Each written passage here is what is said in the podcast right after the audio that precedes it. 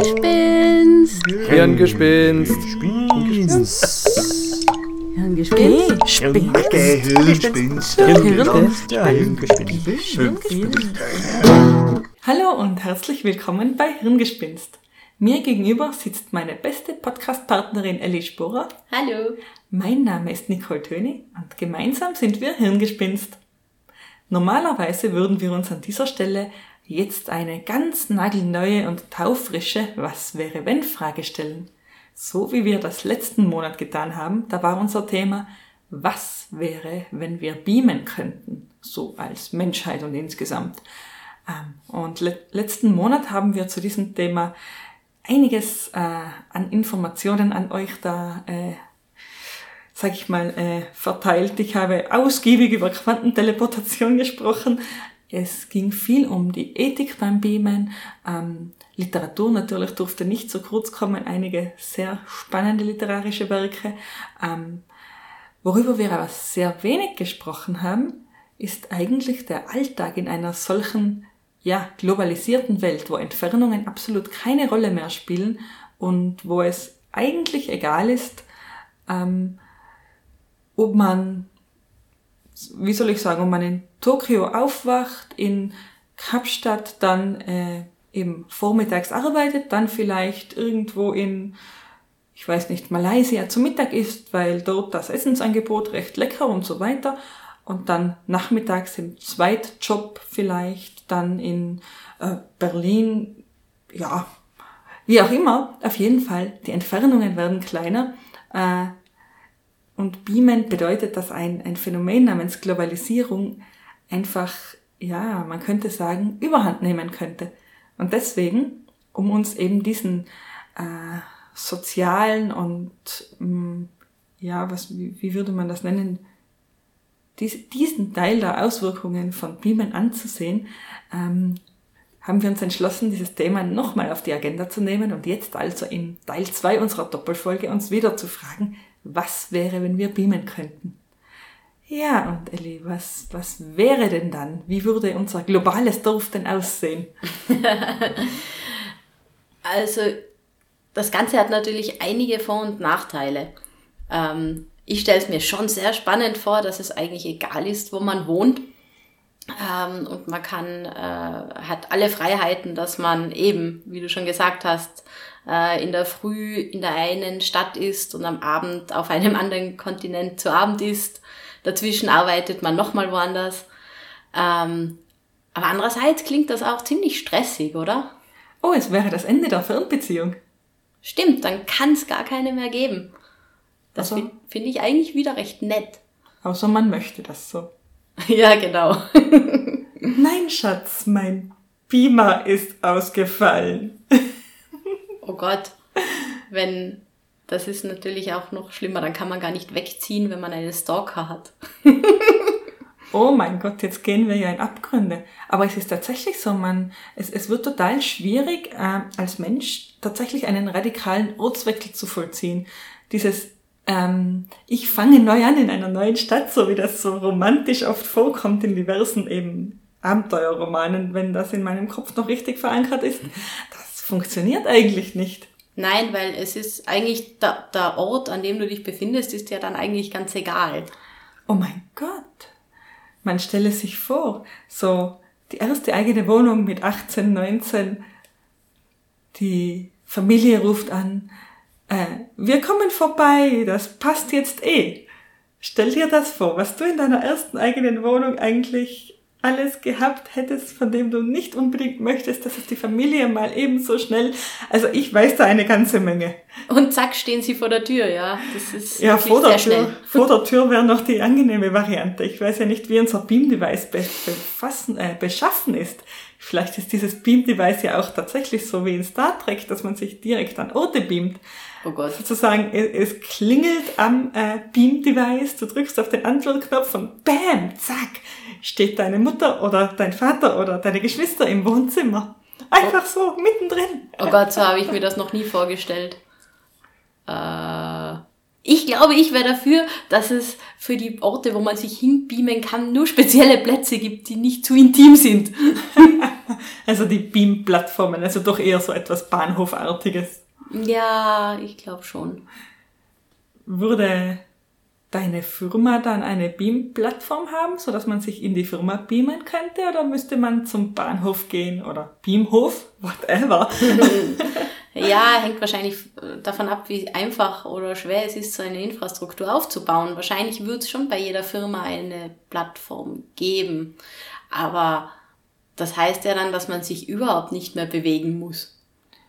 Ja, möglich. Das heißt, wir sind im globalisierten Dorf oder in der globalisierten Welt und äh, kommen rum wie noch nie in der ganzen Weltgeschichte, aber ohne uns überhaupt einen Millimeter. Also theoretisch könnte ich ja in meinem Bürostuhl durch das Beamgerät rollen, um am Meeting in eben, bleiben wir beim Beispiel, Kapstadt teilzunehmen. Ja, das klingt nach einer sehr problematischen Entwicklung. Vielleicht wird es dann doch wieder Beam-Bahnhöfe, Beamhöfe geben, damit die Leute ein bisschen rauskommen. Oh, ich glaube, so funktioniert das nicht, das, das Wohl der Leute von, von außen steuern zu wollen. Aber um beim Punkt zu bleiben. Wir haben also diese, diesen extremen Bruch in der, in der persönlichen Freiheit eigentlich, dieses Zusammenwachsen der Welt, dieses äh, eigentlich nirgends mehr hingehen können, ohne unmittelbar nicht nur per Handy, sondern eben auch persönlich erreichbar zu sein. Wie gesagt, vielleicht funktioniert die Technologie auch so, dass man auf seinem Waldspaziergang in seiner, keine Ahnung, Mittagspause am Wochenende plötzlich äh, einen, eine Nachricht bekommt, hey, äh, Entschuldigung, ich beam dich mal schnell ins Büro, es ist was Dringendes reingekommen. Oh Gott. Ja, stimmt. Das wäre natürlich auch eine Entwicklung, die, die total logisch wäre, weil es eben so schnell geht. Eben, und da müsste man sich, glaube ich, extrem abgrenzen. Also sowohl gegen diese, ich nenne es jetzt äh, Übergriffe aus dem privaten Umfeld und Übergriffe nicht im unbedingt negativen Sinne, sondern nur einfach in dem Sinne von, äh, man möchte jetzt eigentlich nicht mit einer bestimmten Person kommunizieren oder möchte eigentlich, ich sage mal, seine Ruhe haben und, und dem, und es wird einem aufgenötigt.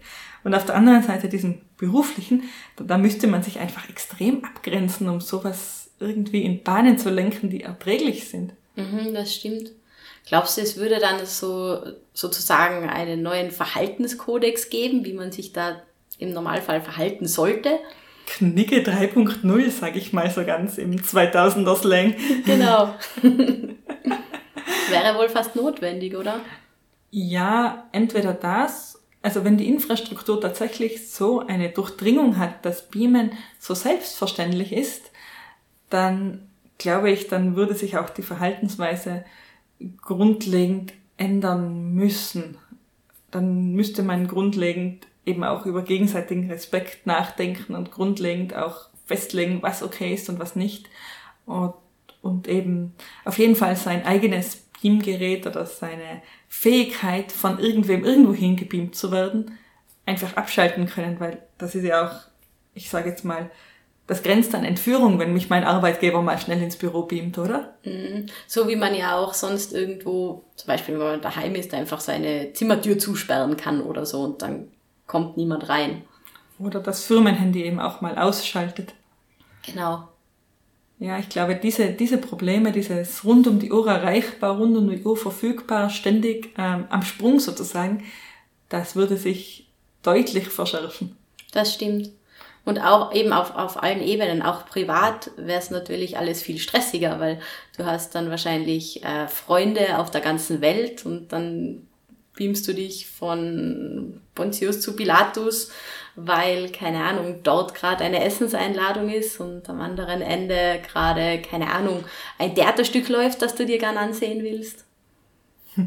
Ist zwar, bietet irrsinnig viele Möglichkeiten, aber würde, glaube ich, äh, die Globalisierung noch verschärfen und eben noch mehr Stress produzieren. Ja. Das Wobei, wobei ich überlege gerade, ob das mehr Stress ist, wenn du eigentlich ja nicht jetzt Reisezeiten hast oder so, dann ist das vielleicht gar nicht so schlimm. Möglicherweise, ja. Ich, ich tue mich gerade ganz schwer, das festzumachen. Denn ein, eine große Unbekannte ist ja in dieser ganzen Frage was kostet dieses Gebieme, dieses Herumgebieme? Ist das wirklich gratis? Ist das energieeffizient? Äh, können wir das einfach so machen? Zack. Weil in unserer aktuellen Globalisierungsdebatte ist ja immer dieses, schwingt ja immer diese ökologische Komponente der Mobilität mit. Jede, jeder Kilometer, den wir zurücklegen und jeder Kilometer, den die Ware, die wir äh, benötigen oder verbrauchen, zurücklegt, der schlägt sich irgendwie doch unmittelbar eben in unserem ökologischen Fußabdruck nieder. Und beim Beamen wäre es eventuell nicht anders. Genau, weil Beamen müsste ja relativ viel äh, Energie kosten. Und Energie muss ja auch irgendwo herkommen. Ja, gute Frage, wie viel Energie Beamen wirklich kostet, aber gratis, also komplett, komplett energielos wird es nicht gehen, das ist schon mal klar. Und ich frage mich, es wäre es wär total wichtig dann zu wissen, ob es energetisch günstiger ist, äh, sagen wir den Apfel, den es zum Frühstück gibt, der so in ein Porridge reingerieben wird und dann total lecker ist, ob dieser Apfel ähm, zur jetzigen Jahreszeit aus Südafrika kommend, irgendwie habe ich es mit dem Land, das wäre eines meiner Reiseziele übrigens. Also ob dieser Apfel aus Südafrika kommend eben schneller per Schiff oder effizienter, energieeffizienter per Schiff auf meinem Teller landet oder per Beam. Und ab welcher Entfernung das gegeben ist. Mhm. Ab welcher Entfernung ist, ist Beamen effizienter und in, ab welcher Entfernung wäre dann eben doch der LKW oder die Schiene oder was auch immer eben sinnvoller aus ökologischen Gründen. Mhm. Und ich glaube, von der Frage hängt einiges ab. Das stimmt. Eben, weil wenn Beamen ähm, ähm, zu machen ist, indem es relativ energieeffizient wäre und dadurch vielleicht auch billiger wäre, ähm, wäre es sicher für jeden möglich und würde auch in allen Bereichen eingesetzt werden. Ich stelle mir vor, dass sich die jetzige Debatte, nämlich die Sache mit der Nahversorgung, dass es ökologisch sinnvoll ist, äh, Dinge aus der Nähe vom Nahversorger, vom Bauern nebenan zu kaufen, dass sich diese Debatte eigentlich umdrehen müsste. Denn beamen, also wenn mein Nachbar mir was ins Wohnzimmer beamt, obwohl er zu Fuß hätte gehen können, mit dem Fahrrad fahren können oder was auch immer, oder eben eine zehnminütige Wegstrecke aus eigener Kraft hätte zurücklegen können, meinetwegen am Pferderücken, was auch immer, und sich stattdessen fürs Beamen entscheidet, dann ist das ja wieder eher unökologisch. Mhm. Also ich, ich, glaube, dieser, dieser Vorteil der regionalen und äh, im, im ja, regional produzierten Produkte, der würde wieder ein wenig verschwinden sozusagen. Mhm, ja, das glaube ich auch. Weil man halt dann sozusagen äh, Produkte immer vom perfekten Ort sozusagen bekommen könnte. Mhm. Zum einen das und zum anderen eben, weil ja Beamen umso sinnvoller ist, umso effizienter ist, je weiter äh, das Objekt, das zu beamende Objekt auch entfernt ist. Mhm. Genau. Angenommen, äh, es spielt keine große Rolle, über welche Entfernung man beamen muss. Das wäre dann die Frage, ob der Energieverbrauch ähm, mit der Entfernung quadratisch oder exponentiell oder vielleicht auch überhaupt nicht ansteigt. Mhm. Genau. Und was dann die Reichweite von einem solchen Beam wäre. Aber jetzt gleiten wir wieder ins Technische ab. Das stimmt. Wollten wir ja heute ein wenig vermeiden, haben wir das letzte Mal ziemlich äh, ausführlich abgehandelt. Ähm, ja, was ich mich frage, ja, wie, wie sieht das denn eben dann ökologisch aus? Also wie, wo kommt die Energie her und äh, würden wir insgesamt ähm, als gesamte Welt, würden wir ökologisch auf äh, kleinerem Fuß leben oder wäre oder würde sich die gesamte Entwicklung in Sachen Klimawandel und exorbitanter Energie- und Ressourcenverbrauch, würde sich das beschleunigen, würde sich das abbremsen? Mhm. Eine schöne Vorstellung wäre natürlich, wenn ähm, Beamen total effizient wäre und möglichst wenig ähm, die Umwelt beeinflussen würde, weil dann würde sich einiges dadurch verbessern. Mhm. Also wir würden auf einen Schlag die großen äh, Emittenten im äh, Nah- und Fernverkehr ausschalten. Die großen, na die Kreuzfahrtschiffe vielleicht nicht, aber sämtliche Frachtschiffe, Transportschiffe, sämtliche Transportflüge, wobei das glaube ich gar nicht so sehr viele sind. Das wird wohl mehr äh, im Schiffverkehr passieren. Ähm, sämtliche LKWs, sämtliche Güterzüge, äh, auch sämtliche, ja, vermutlich sogar sämtliche Einkäufe, sämtliche Privateinkäufe, wo man mit dem PKW zum äh, Shop hinfährt und sich dann äh, das Auto volllädt und durchs Umland wieder nach Hause gurkt, sozusagen. Mhm. Also da hätten wir schon eine, ein extremes Einsparungspotenzial. Auf jeden Fall. Hm. Wenn es natürlich anders ist, wenn es äh, viel Energie kostet und ähm, dadurch auch vielleicht wieder negative Auswirkungen für die äh, Umwelt hat, nachher ist es natürlich schwierig zu sagen, ähm, wie sich das dann auswirken würde. Ja, ich glaube, da würde sich eventuell so ein, so ein Gleichgewicht dann einstellen, denn je weniger energieeffizient Beamen ist, also je mehr Energie Beamen kostet, desto mehr müsste es vermutlich auch, oder je aufwendiger das Beamen ist im technologischen Sinn, je mehr Energie einerseits das Beamen selbst und andererseits eben die Herstellung der Geräte kostet, desto mehr müsste auch der einzelne Beamvorgang dann kosten. Und da würde es sich wahrscheinlich dann, äh, dann ein bisschen spießen. Ich glaube, für unsere Diskussion könnten wir davon ausgehen, dass Beamen relativ energieeffizient ist, sodass eine breite Masse Zugang zu diesem Vorgang bekommt. Genau, weil da kann man sich viel besser vorstellen, wie das aussehen könnte und was das verändern würde. Genau, weil wenn eben Beamen extrem viel Energie kostet, dann könnte es sehr gut sein, dass es einfach eine Sache für die Reichen bleibt. Genau, und dann kann man sich wieder nicht so gut Überlegungen dazu machen. Und ob der Chatsetter jetzt mit seinem Chat durch die Gegend settet, ich weiß nicht, was setten für ein Verb sein soll, aber egal. Auf jeden Fall, ob der jetzt mit seinem Chat durch die Gegend düst oder eben per Beam, das spielt dann für den normalen Menschen auch keine Rolle mehr. Genau. also gut. Wir gehen also davon aus, unsere Mobilität ist günstig und ständig verfügbar. Warum gibt's denn dann noch Städte? Tja, müsste es wahrscheinlich gar nicht. Weil wenn du dich überall hinbeamen kannst, dir dein Essen von überall zu dir heimbeamen lassen könntest, dann hast du ja äh, nicht die Anforderung, dass du irgendwelche Nahversorgungsstruktur in der Nähe brauchst. Die Überlegung, ich möchte um äh, fünf vor sieben noch schnell aus der Tür rausgehen können, um mir äh, im Nachbarshop eben eine Packung Milch kaufen zu können. Kleine Anmerkung für alle Nicht-Österreicher, hier schließen die Geschäfte um sieben. Ähm, auf jeden Fall, diese, diese Anforderung, die würde ja komplett wegfallen. Die Milch kommt per Beam, passt schon. Genau. Also eigentlich könnte man sich seinen Lieblingsort irgendwo in der kompletten Pampa aussuchen und dort sein Häuschen hinstellen. Das, das wäre jetzt die individuelle Sichtweise. Aber stell dir vor, jeder einzelne Mensch auf der ganzen Welt tut das. Das wäre das Ende von äh, verdichteten Bauen das wäre das Ende von eben Stadtarchitektur. Also was, was würde aus den Städten eigentlich werden? Wären das große Ruinenhaufen sozusagen?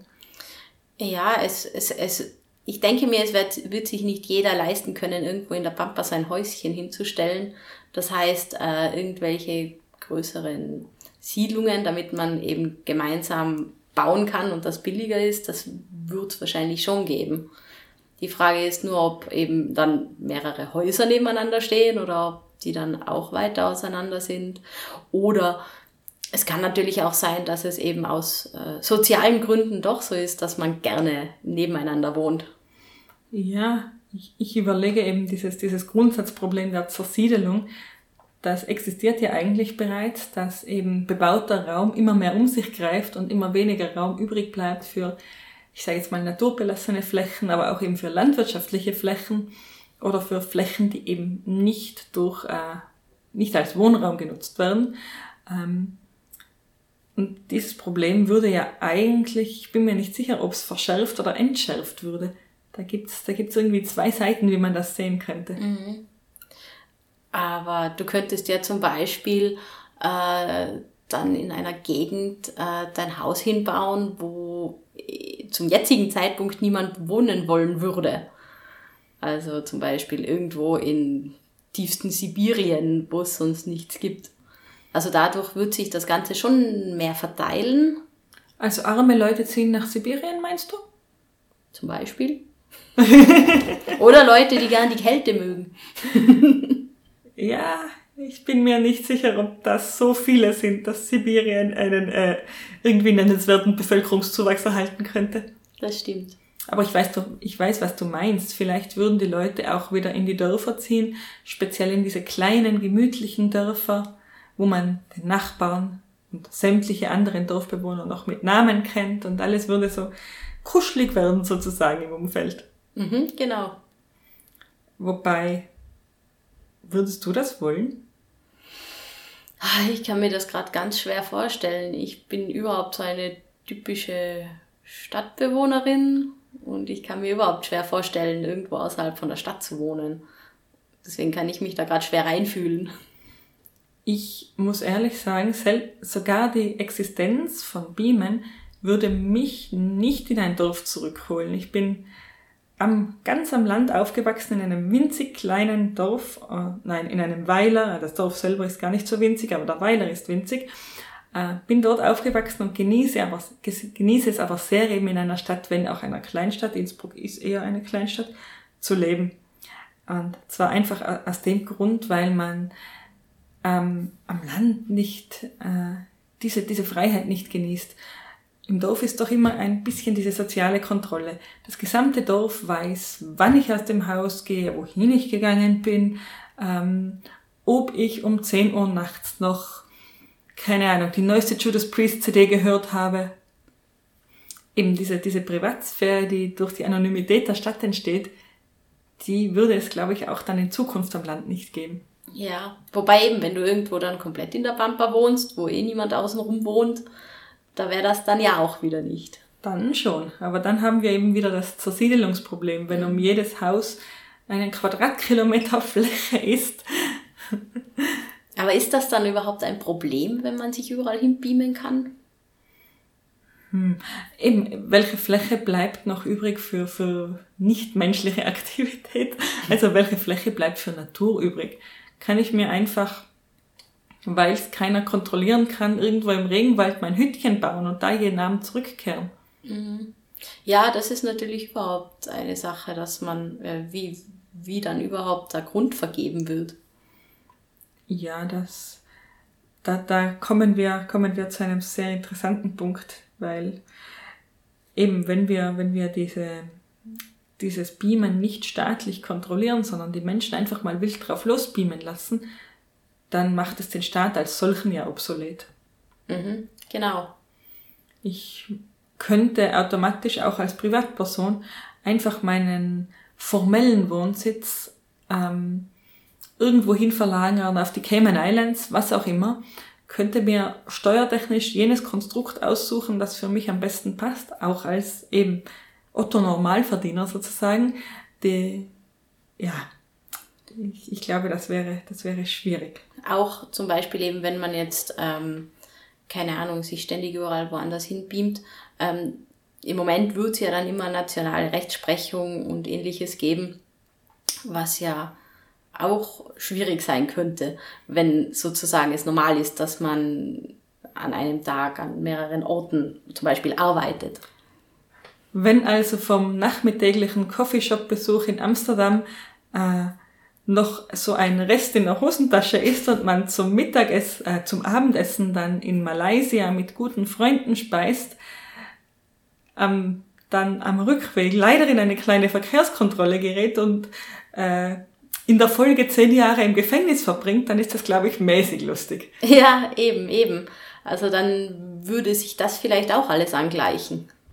Und dann sind wir wieder genau beim Kernthema Globalisierung. Also wirklich auch ein globales Rechtssystem irgendwo. Ein, die ganze Welt wäre, müsste irgendwie sich so weit angleichen, dass, dass es keine große Rolle mehr spielen würde. Genau. Man, man sieht ja im Moment in Europa mit der EU, wie da schon Sachen probiert werden, äh, dass sie angeglichen werden, weil es ja eben zum größten Teil keine Grenzen mehr gibt und ähnliches. Ja, ganz so ist es nicht. Ich sitze momentan so Information am Rande. Mein Zweit- und Spaßstudium ist Politikwissenschaft und da sitze ich momentan in einem Sem- Seminar zum Thema europäische Integration. Und es ist eben deutlich komplexer als dieses, äh, diese Vorstellung der, des Zusammenwachsens von Europa. Das ist eben kein linearer Prozess, der einfach immer nur weitergeht und mit jedem Gesetz, das EU-weit implementiert wird, rücken wir ein Stück näher zusammen. Ganz so ist es leider nicht. Es gibt ja immer wieder, äh, ich sage jetzt mal Rückschläge, was jetzt nicht genau der Fachbegriff ist, aber es gibt immer wieder äh, eben Rückschritte in der Integration. Es gibt immer wieder Punkte, an denen man glauben könnte, dass das Integrationsprojekt auch scheitern kann. Und ja, man, ob, die, ob europäische Integration jetzt tatsächlich im Endeffekt funktioniert, das ist eigentlich noch keineswegs gesagt, nur weil es gerade jetzt funktioniert. Klar, äh, aber eben jetzt stell dir das Ganze jetzt auf die ganze Welt umgelegt vor. Das macht das Ganze ja noch viel schwieriger. Deutlich schwieriger eben um da wieder ein bisschen mit Theorie um, mir, um mich zu werfen, was sind denn die Voraussetzungen eigentlich für eine solche Integration, ein solches Zusammenrücken von Staaten, ein solches Angleichen von Rechtssystemen äh, oder auch den Wunsch, das zu tun. Was sind die Voraussetzungen? Zum einen, also ich zitiere jetzt verschiedene Theoretiker, ich ver verlinke dann wieder einiges in den Show Notes, aber eine große Voraussetzung ist eben eine Art kulturelle Nähe, was auch immer das bedeuten mag. Zum anderen die Wahrnehmung, dass man gemeinsam besser dran ist. Ähm, und zum dritten auch, ja, ein bisschen ein, ein Mangel an Alternativen eigentlich. Also, dass, dass jeder Staat äh, wahrnimmt, es ist meine beste Wahl, sich jetzt an dieses Konstrukt anzuschließen. Und die Bevölkerung der Meinung ist, ich, ich breche das jetzt alles sehr stark herunter, und die Bevölkerung der Meinung ist, ja, wir fühlen uns eigentlich eh schon zu einem Teil als Europäer, also ja, es ist in Ordnung. Eben, und diese ganz, diese Komponenten, die wären ja in einem, in einer globalen Integration so nicht gegeben. Ähm, du meinst nicht, dass man sich dann sozusagen als äh, Weltenbürger fühlen würde? Zumindest nicht instantan. Also gerade diese, diese kulturelle Identität, wieder was auch immer das sein möge, ich glaube, darüber könnte man äh, Romane schreiben, nein, Sachbücher, ähm, was auch immer diese kulturelle Identität sein soll, aber sie ist auf jeden Fall in unterschiedlichen Teilen der Welt sehr unterschiedlich. Und was in Innsbruck normal sein mag, sagen wir der FKK-Strand oder auch das Rauchen und Trinken oder ähm, die Tatsache, dass ich als Frau jederzeit überall und sowieso meine Meinung kundtun darf, das können Dinge sein, die in anderen Kulturen so irgendwie nicht denkbar sind. Mhm. Da sehe ich auch so ziemlich das größte Problem, dass eben ähm, jetzt durch die Globalisierung äh, schon ganz viele Kulturen aufeinandertreffen, was, was äh, Probleme auf verschiedenster Ebene mit, Ebene mit sich führt. Und eben, dass man sich so komplett ändert und plötzlich denkt, okay, ich bin jetzt äh, Weltbürger und habe jetzt plötzlich ähm, die gleichen Einstellungen wie jemand, der ganz anders aufgewachsen ist. Das, das ist natürlich nicht so einfach. Ich meine, vielleicht, wenn das dann hunderte Jahre so läuft, dann kann es natürlich schon sein, dass alle ungefähr die gleichen Erfahrungen machen und die gleichen Werte haben, eben was bei der Kultur ja wichtig sind, sind vor allem auch die Werte und, und ähm, zum Beispiel, ähm, keine Ahnung, man sieht ja jetzt in Europa, dass eben verschiedene Themen in verschiedenen Ländern komplett anders gesehen werden. Und ähm, eben, ich denke mir, je länger sozusagen dies, dieses Weltdorf besteht, desto mehr wird das verschwinden. Möglicherweise, aber vielleicht ist es auch genau das Gegenteil, denn äh, dieses, dieses Beharren auf den eigenen Werten, das ist ja immer auch ein, ein identitätsstiftender Faktor. Man ist ja nicht in erster Linie Weltenbürger vielleicht, außer es gibt noch Marsianer und Menschen von der Venus, Klammer auf, äh, beides sehr schwer möglich, Atmosphäre und so um nur einen Faktor zu nennen, aber wir schweifen wieder ins Technische ab. Äh, auf jeden Fall, man wäre ja nicht in, man ist ja nicht in erster Linie äh, Erdenbürger, sondern man ist ja durchaus eben in einer, in einem bestimmten Umfeld aufgewachsen und, und trägt dieses Umfeld als identitätsstiftend mit sich herum, solange bis man andere identitätsstiftende Faktoren findet. Genau, ebenso so funktioniert das äh, im Moment auf jeden Fall mit der kulturellen Identität und eben ein großer Teil der kulturellen Identität ist es ja, dass man ähm, seine eigene gegen die von anderen abgrenzt.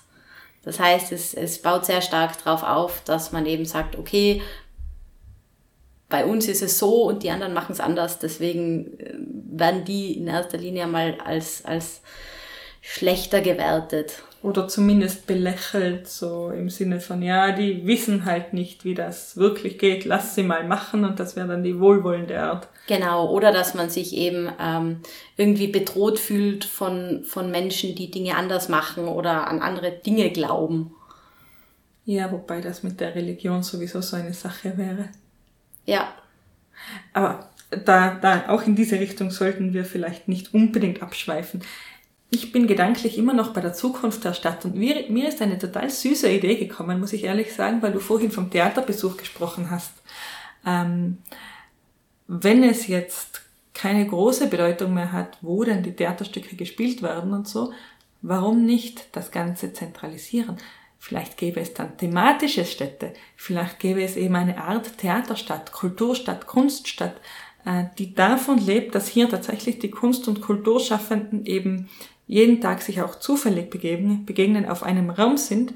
Ähm, und hierhin beamt man sich dann auch, um Kultur zu konsumieren, sage ich jetzt mal. Uh, ein Kulturhub sozusagen. Ja, genau. Genau. Könntest du damit was anfangen? Ja, also das klingt für mich total spannend. Also das könnte ich mir auch gut vorstellen, dass sich das so entwickelt, weil das ist ja heutzutage eigentlich auch schon so, dass sich Dinge, die, die, die ähnlich sind und ähnliche Interessenten haben, ähm, zusammenschließen. Also sowas wie äh, Industriezonen oder eben Stadtteile, ähm, wo es eben vermehrt kulturelle Dinge gibt. Und das, selbst wenn das Beamen äh, wenig kostet und einfach zu machen ist, braucht man ja trotzdem auch ein bisschen zufälligen Kontakt. Genau, und stell dir mal vor, das hätte unglaubliche logistische Vorteile. Wenn man zum Beispiel als Band jetzt proben möchte, dann benötigt man einen Raum dazu. Und hier in Österreich wollen sämtliche Bands nach 17 Uhr proben. Na, nun nicht, weil die Leute ja arbeiten. Jetzt ist es aber nicht überall auf der Welt zur gleichen Zeit 17 Uhr. Das heißt, in unserem Kulturhub könnten wir Proberäume haben, die rund um die Uhr auch ausgelastet sind. Stimmt. Das wäre unglaublich effizient eigentlich. Ja, schon. Und wenn man jetzt gerade nicht schlafen kann, dann kann man sich in den Kulturhub beamen und kann mal ganz andere Leute kennenlernen, die man sonst nicht treffen würde. Genau, und eben in diesem Kulturhub, da wäre es auch egal, ob das, Theater, das Theaterstück eben morgens, mittags, abends oder um Mitternacht gespielt wird, denn irgendwo auf der Welt ist immer die richtige Zeitzone, um, um ins Theater zu gehen. Stimmt dann würden wohl die, die äh, Theaterpläne ganz anders aussehen mit den Startzeiten. oh ja, vermutlich. Und, und man hätte auch als Kunstschaffender irgendwie äh, viel mehr Möglichkeit, einfach eben auch auf zufällige Menschen zu treffen, weil ja äh, der potenzielle Wirkungskreis einfach so viel größer ist. Ich sage jetzt einmal für einen, gesprochen eben für einen Theaterschauspieler oder eine Theaterschauspielerin oder Regisseurin, ähm, man beamt sich als, als, als Normalmensch in den Kulturhub, spaziert durch die Straßen, überlegt sich, was möchte ich sehen, gehen wir mal in ein kleineres Theater, schauen wir mal, was es dort so gibt. Und bam, auf einmal steht man in einem, ja, ich nutze jetzt das Beispiel, ich habe angefangen damit, in einem traditionell südafrikanischen Theaterstück. ja, nein, das klingt sehr spannend. Die Frage ist nur eben, wie groß würden sich die dann ausbilden? Weil theoretisch kann sowas ja nachher eine Megagröße entwickeln. Das wäre eine schöne Art zu denken, dass dieser, dieser Kulturhub, unsere Kulturstadt dann auch wirklich groß ist und unglaublich divers ist und sich die unterschiedlichsten Strömungen gegenseitig befeuern und gegenseitig inspirieren und dass ein, ein wirklich ein, ein, ein pulsierendes Zentrum entsteht, das total divers ist. Und die negative Art, das zu lesen wäre, Entschuldigung, darf ich? Hollywood. ja. Also eine, eine Vereinheitlichung, ein, ein, eine Verarmung und eine Ausdünnung des kulturellen Angebotes, weil davon ausgegehen, ausgegangen wird, dass der Mainstream ohnehin nur ein bestimmtes Produkt sehen will und dann wird dieses Mainstream-Produkt eben massenproduziert. Vielleicht noch mit ein paar äh, Seitenarmen sozusagen, die dann den nicht mehr ganz so Mainstream, aber immer noch lukrativen Teil abdecken? Ja, vielleicht würde es auch nachher sozusagen äh, Stadtteile im Hub geben. der eine Stadtteil für die eher freakigen Dinge und der andere für die eher populären Theaterstücke. Wie gesagt, hoffentlich, hoffentlich würde das dann auch so, so divers bleiben und nicht eben äh, alles an Subkultur und alles an äh, Alternativen und ähm, vielleicht nicht ganz so lukrativen Dingen sich irgendwie auflösen und äh, ja, verschwinden. Hm, ich weiß, was du meinst. Ja, das hoffe ich jetzt mal nicht. Aber eben, wenn man das jetzt noch weiter auslegt, könnte man ja auch sagen, okay, für zum Beispiel Industrie kann es ja auch sinnvoll sein, dass man sich nebeneinander ansiedelt. Dann wird es zum Beispiel vielleicht auch einen Industriehub für, keine Ahnung, Holzindustrie geben oder einen Hub für Metallindustrie. Wobei das wäre ja jetzt schon möglich. Da gibt es ja jetzt schon eigentlich kein Hindernis, warum man äh, nicht am besten Ort für eben besagten Industriezweig auch, Zweig auch sein sollte. Das passiert aber nicht. Vielleicht gibt es schon einen Grund, weil man ja im Moment alle Sachen durch die Gegend karren muss. Wenn man jetzt zum Beispiel äh, alles beamen könnte, ähm, könnte man das ja irgendwo machen, wo es dann auch die anderen Leute nicht stört, weil Industrie stört halt im Moment auch massiv äh, uns Erdenbewohner. Ja, das Und wenn man es weit weg ansiedelt, dann könnte das schon einen Vorteil haben. Ja, das wäre aber vielleicht eher ein Grund für, ja, möglich, möglich. Ich überlege gerade, ob das dezentrale Industrie fördern würde oder eben diese zentralen Industriepunkte. Denn eigentlich momentan wäre es ja logisch, wenn ich als Industrie, Industriebetrieb einen bestimmten Rohstoff besonders benötige, dass ich mich dann so ansiedle, dass dieser Rohstoff leicht zu mir gebracht werden kann. Also an einer Eisenbahnstrecke oder wie auch immer. Und zumindest könnte es Industriehubs geben in, in Form von, äh, äh, wo es dann geht um Forschung und Weiterentwicklung, dass man da zusammenarbeiten kann. Ob Firmen das wollen würden? Industriebetriebe? Es könnte auf jeden Fall Vorteile bringen, denke ich mir.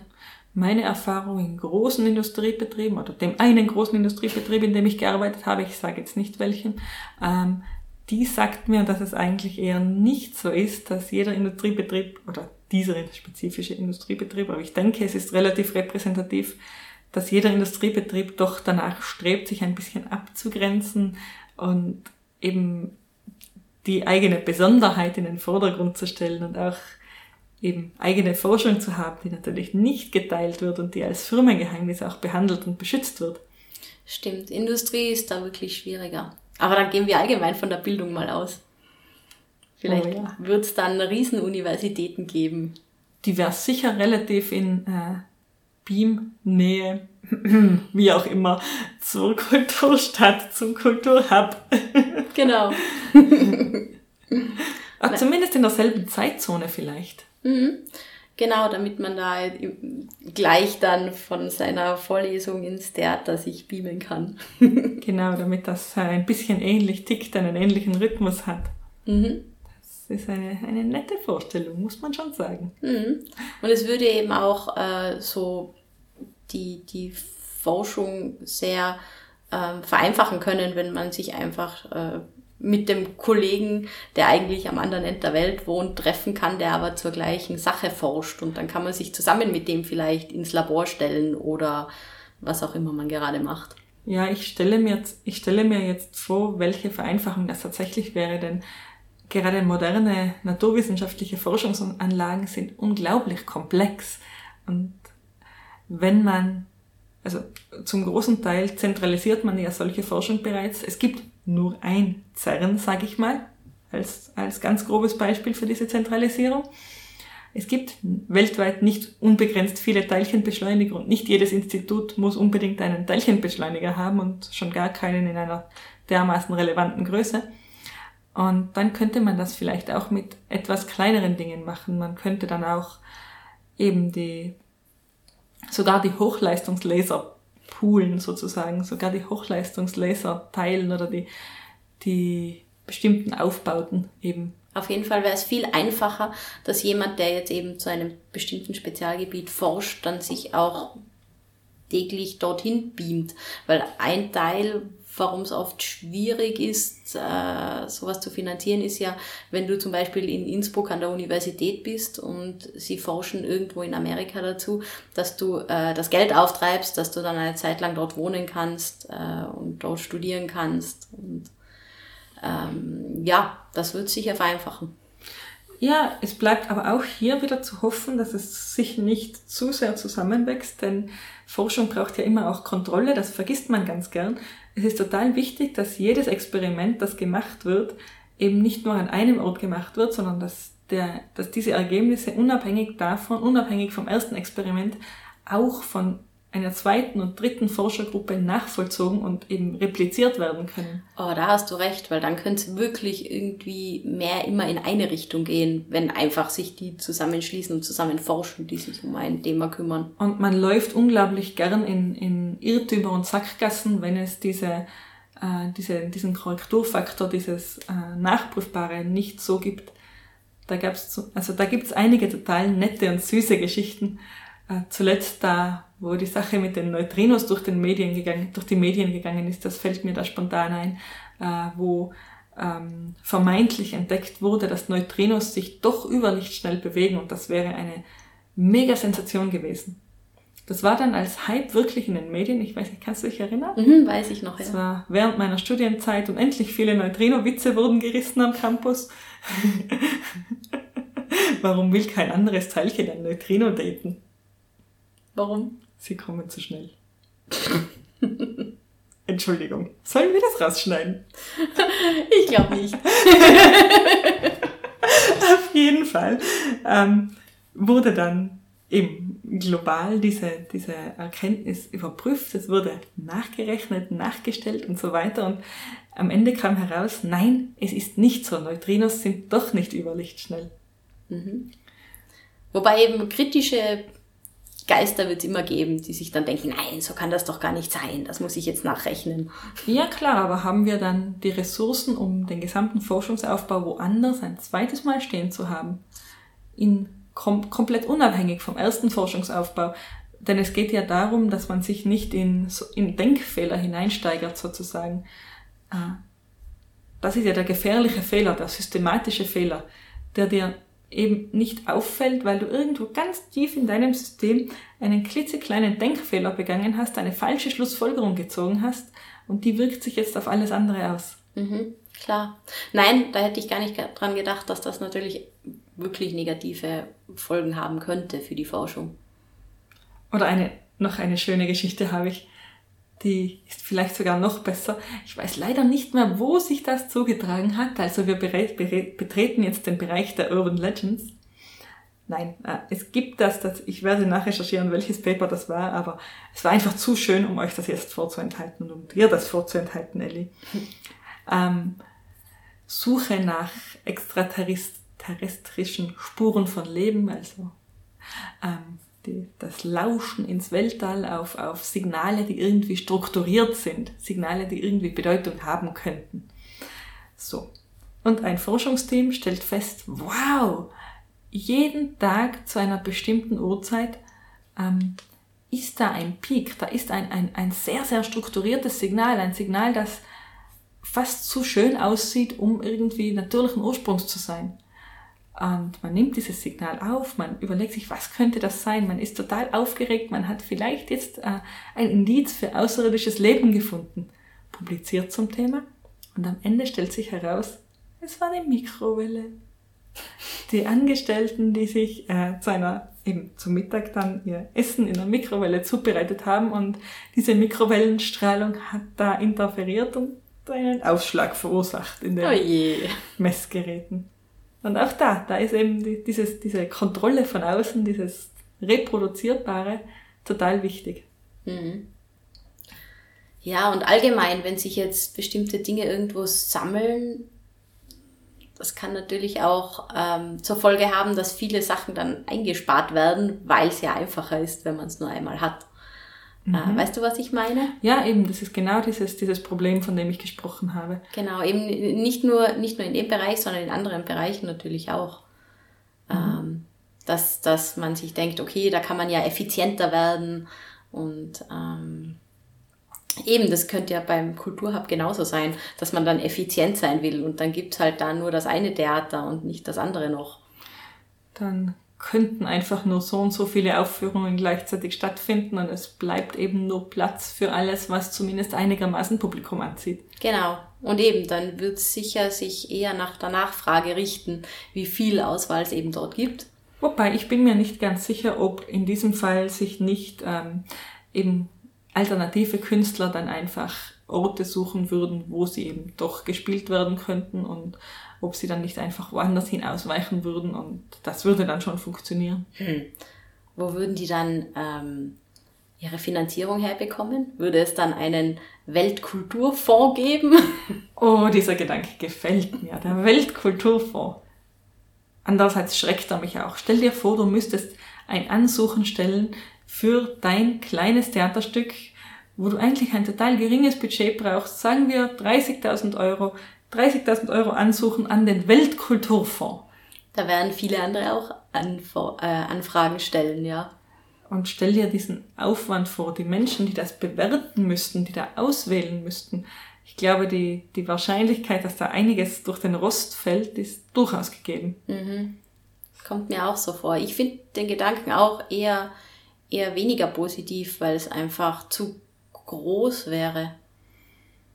Hm, also so schön der, der Kulturhub als Stadt irgendwie wäre, so seltsam sind die Implikationen, die es da gibt, ja. Ich glaube auch. Ich glaube, kleinteilige Struktur ist in manchen Bereichen fast, fast mehr besser, möchte ich sagen. Besser und kann auch zu mehr Vielfalt führen. Ja, ja, das. Je das größer, desto einheitlicher sind die meisten Dinge halt. Hm, ich hoffe nicht, dass du da ganz so recht hast, aber tendenziell würde ich auch in diese Richtung gehen, ja. Äh, wenn wir uns jetzt so eine Welt vorstellen, wo eben jeder sich überall hinbeamen kann, hat das natürlich auch Auswirkungen auf, auf äh, globale Gerechtigkeit zum Beispiel.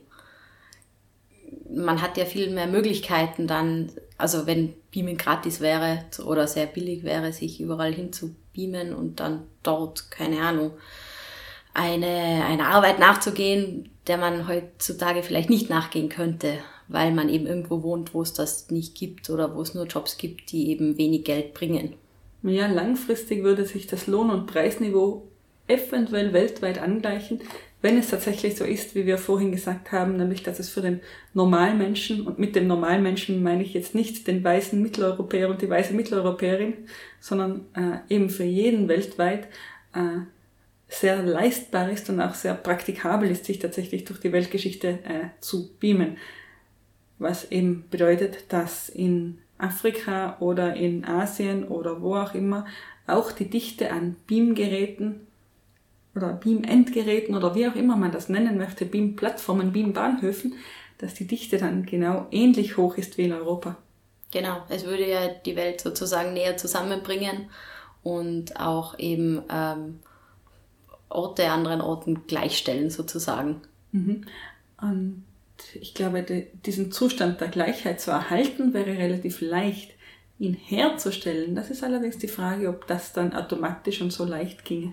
Das frage ich mich auch, weil es gibt ja doch recht äh, starke Machtgefüge, die schon vorhanden sind und die würden sich wahrscheinlich schon äh, weiter noch auswirken. Es kommt eben, ich denke, es kommt stark darauf an, was zuerst kommt. Eben diese politische Globalisierung, dieses Entstehen von eben politischer Integration, dieses Zusammenwachsen des Rechtssystems, wenn das nämlich geschieht, dann könnte man in einem modernen Rechtssystem nicht argumentieren, warum in einigen Teilen der Welt die Infrastruktur weniger ausgebaut ist als in anderen, oder ob eben zuerst ein wirtschaftliches Zusammenwachsen passiert und erst dann ganz wesentlich viel später ein politisches.